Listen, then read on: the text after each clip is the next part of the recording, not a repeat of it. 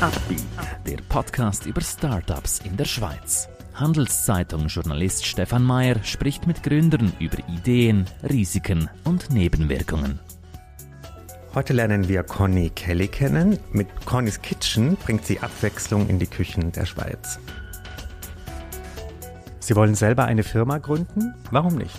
Dafür brauchen Sie aber starke Partner.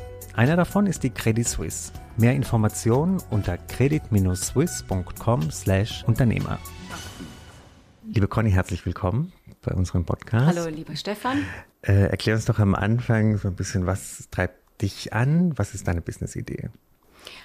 Ja, was mich antreibt, ist ähm, Familien und Menschen mit gesunden, tollen Soßen zu versorgen. Ähm, ja, weil ich mein Leben lang immer schon in der Ernährung gearbeitet habe, ähm, bei großen Lebensmittelkonzernen und später dann als äh, Nutrition- und Kochcoach. Ja, das ist so ein bisschen mein mhm. Lebensziel. Soßen sind ja jetzt nicht das, worüber man jeden Tag nachdenkt. Man greift zu, macht sie auf die Pommes, wie auch immer. Man genau. unterschätzt sie vielleicht auch in ihrer Wirkung oder vielleicht auch den Effekten, die sie haben. Warum gerade dieses Produkt?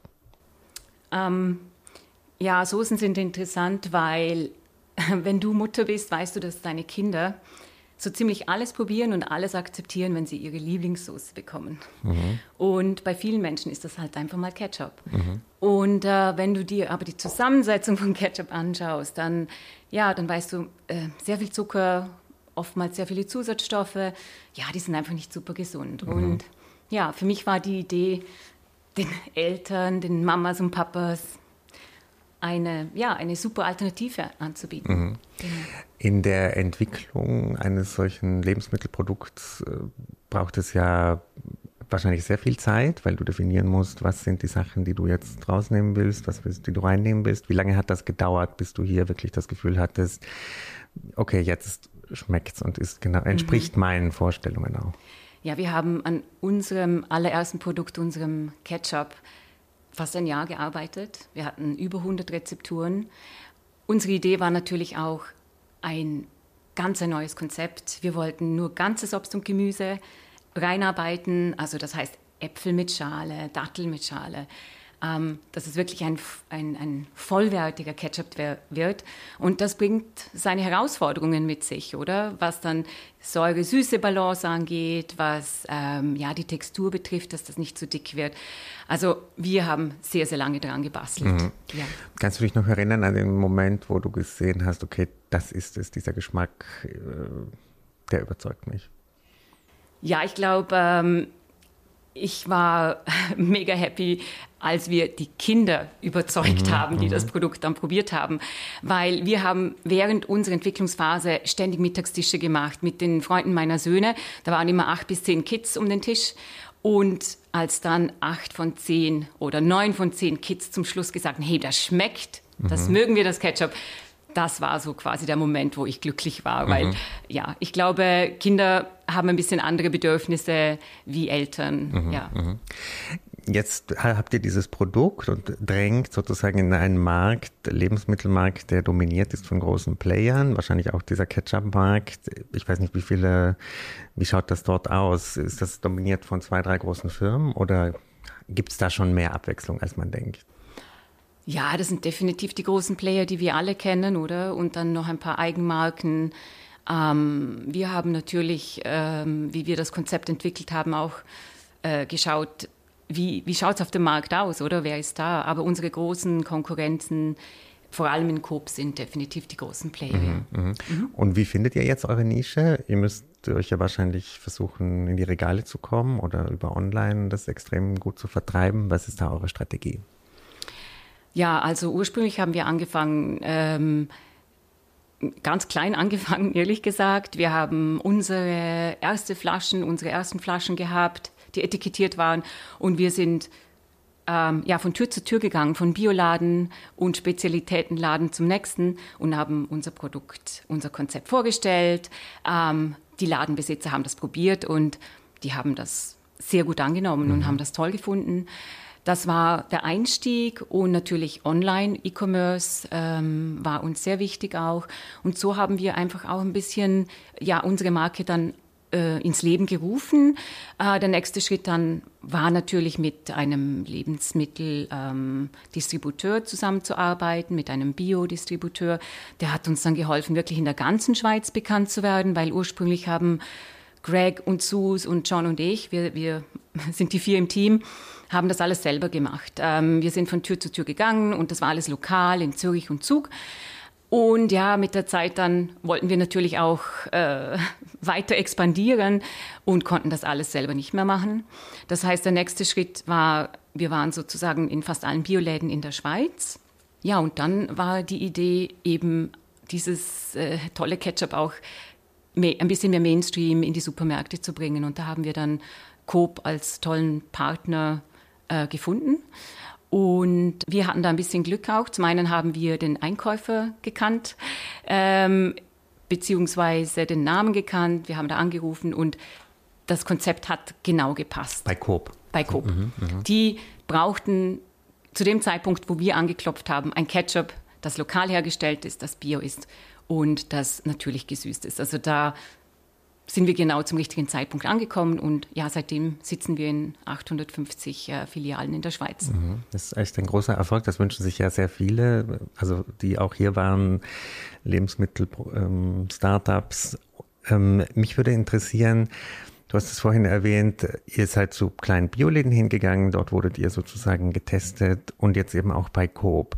Äh, das ist aber wahrscheinlich ganz unterschiedlich, wie man da auseinandergenommen wird erstmal, oder? Ähm, vielleicht kannst du das so ein bisschen beschreiben. Welche Anforderungen hat so eine Supermarktkette und wie ist es bei den kleineren Läden? Ähm, ja, der große Unterschied ist natürlich, dass man äh, riesige Mengen in kürzester Zeit produzieren muss. Ähm, und äh, das haben wir auch geschafft. Also im Team haben wir dann natürlich unter Druck gut zusammengearbeitet, weil vom Zeitpunkt ähm, des, des Vertragsabschlusses bis zur Lancierung waren das nur ein paar Monate. Also das war schon äh, eine Challenge. Ähm, ja, und äh, mit unserem Co-Man haben wir das auch toll gemacht. Also äh, der hat uns natürlich auch sehr geholfen. Wir produzieren ja nicht selber, sondern wir haben einen Spezialitäten-Biohersteller, der für uns eben unsere Rezepte produziert. Mhm. Und äh, ja, das haben wir gut hingekriegt. Also die Anforderung hier ist wirklich pünktlich und schnell und in großen Mengen zu liefern. Mhm. Und äh, das macht eigentlich den großen Unterschied äh, zu den kleinen aus. Und wie ist es dann? Äh, da fliegen ja auch oft wieder Produkte raus aus diesen Regalen der großen Retailer. Ähm, habt ihr da jetzt eine Deadline oder müsst ihr, was weiß ich, habt ihr da gewisse Anforderungen, die ihr jetzt erreichen müsst? Wie, wie läuft sowas? Ja, Ganz ursprünglich ähm, haben wir viel über Rate of Sale gesprochen. Also es gibt dann so Minimum-Umsätze, die man erreichen sollte. Ähm, und, und daraufhin arbeiten wir natürlich auch, dass wir, dass wir das schaffen, oder? Zusammen auch mit unserem Partner bei Coop. Und das läuft eigentlich wirklich sehr gut. Mhm. Also wir setzen uns regelmäßig zusammen. Das ist eine gute Teamarbeit, mhm, möchte ich mhm, sagen. Mhm. mhm. Was sind jetzt die nächsten Schritte? Ähm, könnt ihr euch auch vorstellen, das ins Ausland zu bringen? Ähm, in welcher Phase seid ihr jetzt? Weil ihr seid, habe ich das Gefühl, schon relativ weit. Also ihr habt schon ja. viel erreicht. Also natürlich ist unser Ziel, so bald wie möglich ähm, in ganz Europa auf den Tischen bei vielen Familien zu stehen. Aber der erste Schritt ist zum einen wirklich unsere Sales in der Schweiz zu pushen, hier zu wachsen. Ähm, in Kürze werden wir auch in Österreich lancieren. Ich bin Österreicherin mhm. und ähm, ähm, deswegen liegt es mir auch sehr am, am Herzen. Und äh, ja, das, das sind so die, die nächsten Schritte. Natürlich bin ich auch ständig am äh, Produkt entwickeln. Mhm. Und, ja.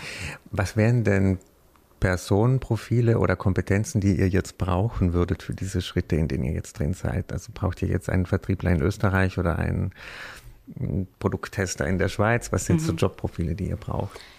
Ja, ich denke, wenn wir expandieren, wir brauchen wirklich Leute, die für, für uns, mit uns zusammen im Marketing arbeiten, auch in Sales. Das sind wirklich Profile, die wir brauchen werden. Also wir haben ja bisher alles selber gemacht. Ob das Degustationen sind, Social Media, ähm, wir vier machen das alles alleine. Das wird natürlich jetzt viel herausfordernder, wenn wir nach Österreich gehen und mhm. wir müssen uns dann fast vierteln. Äh, aber wie ist euer Budget jetzt mit Aufstockungen an Personal oder wie, was sind da eure Pläne? Also im Moment ähm, ähm, haben wir gerade angefangen darüber zu reden, ähm, wie wir denn diese Expansionen dann auch äh, wirklich gut umsetzen. Wir wollen ja nicht nur das Produkt auf den Markt werfen und dann schauen, was damit passiert. Das wird nicht funktionieren. Mhm. Also wir sind gerade in der Anfangsphase zu diskutieren, wie wir das finanzieren und wen wir da, was für ein Profil wir mhm. da brauchen. Thema Finanzierung, wie seid ihr da gestartet? Ähm, Bootstrap selber euer Geld reingesteckt. Hattet mhm. ihr da schon externe Investoren? Also wir haben unser Business 2018 gestartet und damals hatten wir alle vier, wir sind ja zu viert im Team, mhm. äh, schon mehr als 15 Jahre äh, gearbeitet. Wir haben alle für große Lebensmittelkonzerne gearbeitet und waren Anfang 40 und konnten einiges ansparen. Das heißt, wir haben tatsächlich keine Investoren ähm, reingeholt, wir haben alles selber finanziert. Mhm. Und das heißt, wir sind natürlich auch sehr sparsam und ähm, schauen ganz genau, in was wir investieren. Mhm. Und wir machen extrem viel selber, wie ich gesagt habe. Wir, wir degustieren selber. Wir haben unser Jahr in Coop und in Bioläden verbracht und haben unser Produkt an die Leute äh, weitergegeben, haben sie testen lassen das heißt, wir haben nicht so große Möglichkeiten, aber wir kennen auch unsere Konsumenten sehr gut und auch unsere Partner. Das ist ein Riesenvorteil. Mhm. Wenn, wenn man ähm, ja, mit den Leuten sprechen kann und, und direkt ein Feedback bekommt, ist das natürlich Gold wert. Du hast es vorhin erwähnt, ihr kommt alle aus der Lebensmittelbranche. Was sind die Sachen, die, die du in der Zeit gelernt hast, die dir heute extrem helfen, würdest du sagen? Also ich bin Ernährungswissenschaftlerin und Köchin und habe über zehn Jahre in der Lebensmittelindustrie im Bereich Ernährung gearbeitet, auch am Anfang ein bisschen in Regulatory, aber ähm, wirklich fast neun Jahre eben im Bereich Ernährung und dort war es, ist es immer darum gegangen, Produkte gesünder zu machen. Mhm. Das heißt, ähm, mein Profil ist natürlich perfekt. Ich weiß, was gesund ist. Ich weiß, was wir essen sollten, was in einem Produkt sein sollte. Und ich weiß auch, wie es schmecken soll, weil ich bin eine Köchin und ja, ich liebe Essen. Mhm. Und für mich muss das einfach super gut sein, ja. Würdest du sagen, die Lebensmittelbranche ist jetzt ein bisschen ein genereller Begriff, aber die ist auf einem guten Weg in Richtung gesunde Produkte. Es gibt ja Diskussionen, man macht auf, jeden, auf jede Packung so eine Ampel, mhm. grün, rot, gelb. Würdest du sagen, das ist mehr mm, Placebo oder bemüht sich diese Industrie wirklich? Mhm. Also ich, ich denke, die Industrie ist wirklich bemüht, mhm. gesündere Produkte auf den Markt zu bringen. Ähm, es ist ja auch der Trend. Die Leute wollen sich gesünder ernähren, sie wollen lokaler essen oder und die Industrie beantwortet immer die, den Demand, die mhm. Fragen, die eben mhm. die Konsumenten haben. Mhm. Also ich sehe das auf jeden Fall so. Mhm andere Food-Startups? Bist du da mit denen ständig in Austausch oder musst, musst, du so fokussiert sein auf dein Business, dass du da gar keine Zeit dafür hast? Nein, also äh, mit anderen Food Startups zusammen sich zu treffen, zusammen zu sein, das ist äh, unser tägliches Brot eigentlich. Mhm. Wir lieben den Austausch, wir brauchen den und ganz am Anfang waren wir immer die, die gefragt haben nach Hilfe und nach wie vor. Also ich treffe mich gerade nächste Woche wieder mit einer ähm, tollen Lady von einem Food Startup hier in der Schweiz. Man tauscht sich aus, die, die Fragen werden anders, die Probleme werden anders und und ja, es gibt Energie mhm. und es gibt Freude. Ja. Wie würdest du diese Szene der Food Startups in der Schweiz beschreiben? Gibt es da Schwerpunkte? Irgendwie die meisten versuchen was in Richtung vegan oder die meisten versuchen was in Richtung Getränke ist jetzt wieder ein anderer Teil, aber da gibt es auch viel, habe ich das Gefühl. Wie mhm. würdest du diese Szene beschreiben? Ich würde sagen, die Food-Szene hier in Zürich fokussiert sehr viel auf vegan, mhm. sehr viel auf Natürlichkeit, auf Bio auch, alkoholfrei, wenn wir von den mhm. äh, äh, Getränken sprechen, wenig Zucker. Also die Nährungsprofile sind gut. Also es geht alles wirklich in Richtung ja, pflanzlich, gesund und lokal. Mhm. Ja, Letzte Frage. Beschreibe uns doch vielleicht ein bisschen in fünf Jahren Conny's Kitchen. Wo steht ihr? Gute Frage, wo stehen wir? Ähm, ich denke, wir haben schon extrem viel erreicht. Mhm. Wir sind sehr happy, sind aber auch an einem Punkt, wo wir große Entscheidungen treffen müssen, wie du vorher erwähnt hast, in Bezug auf, nehmen wir äh, Investoren rein, um eben auch Leute anstellen zu können.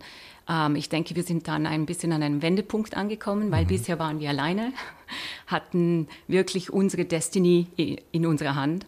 Und ich glaube, das, das wird sich in den, im nächsten Jahr bestimmt äh, wandeln. Mhm. Mhm.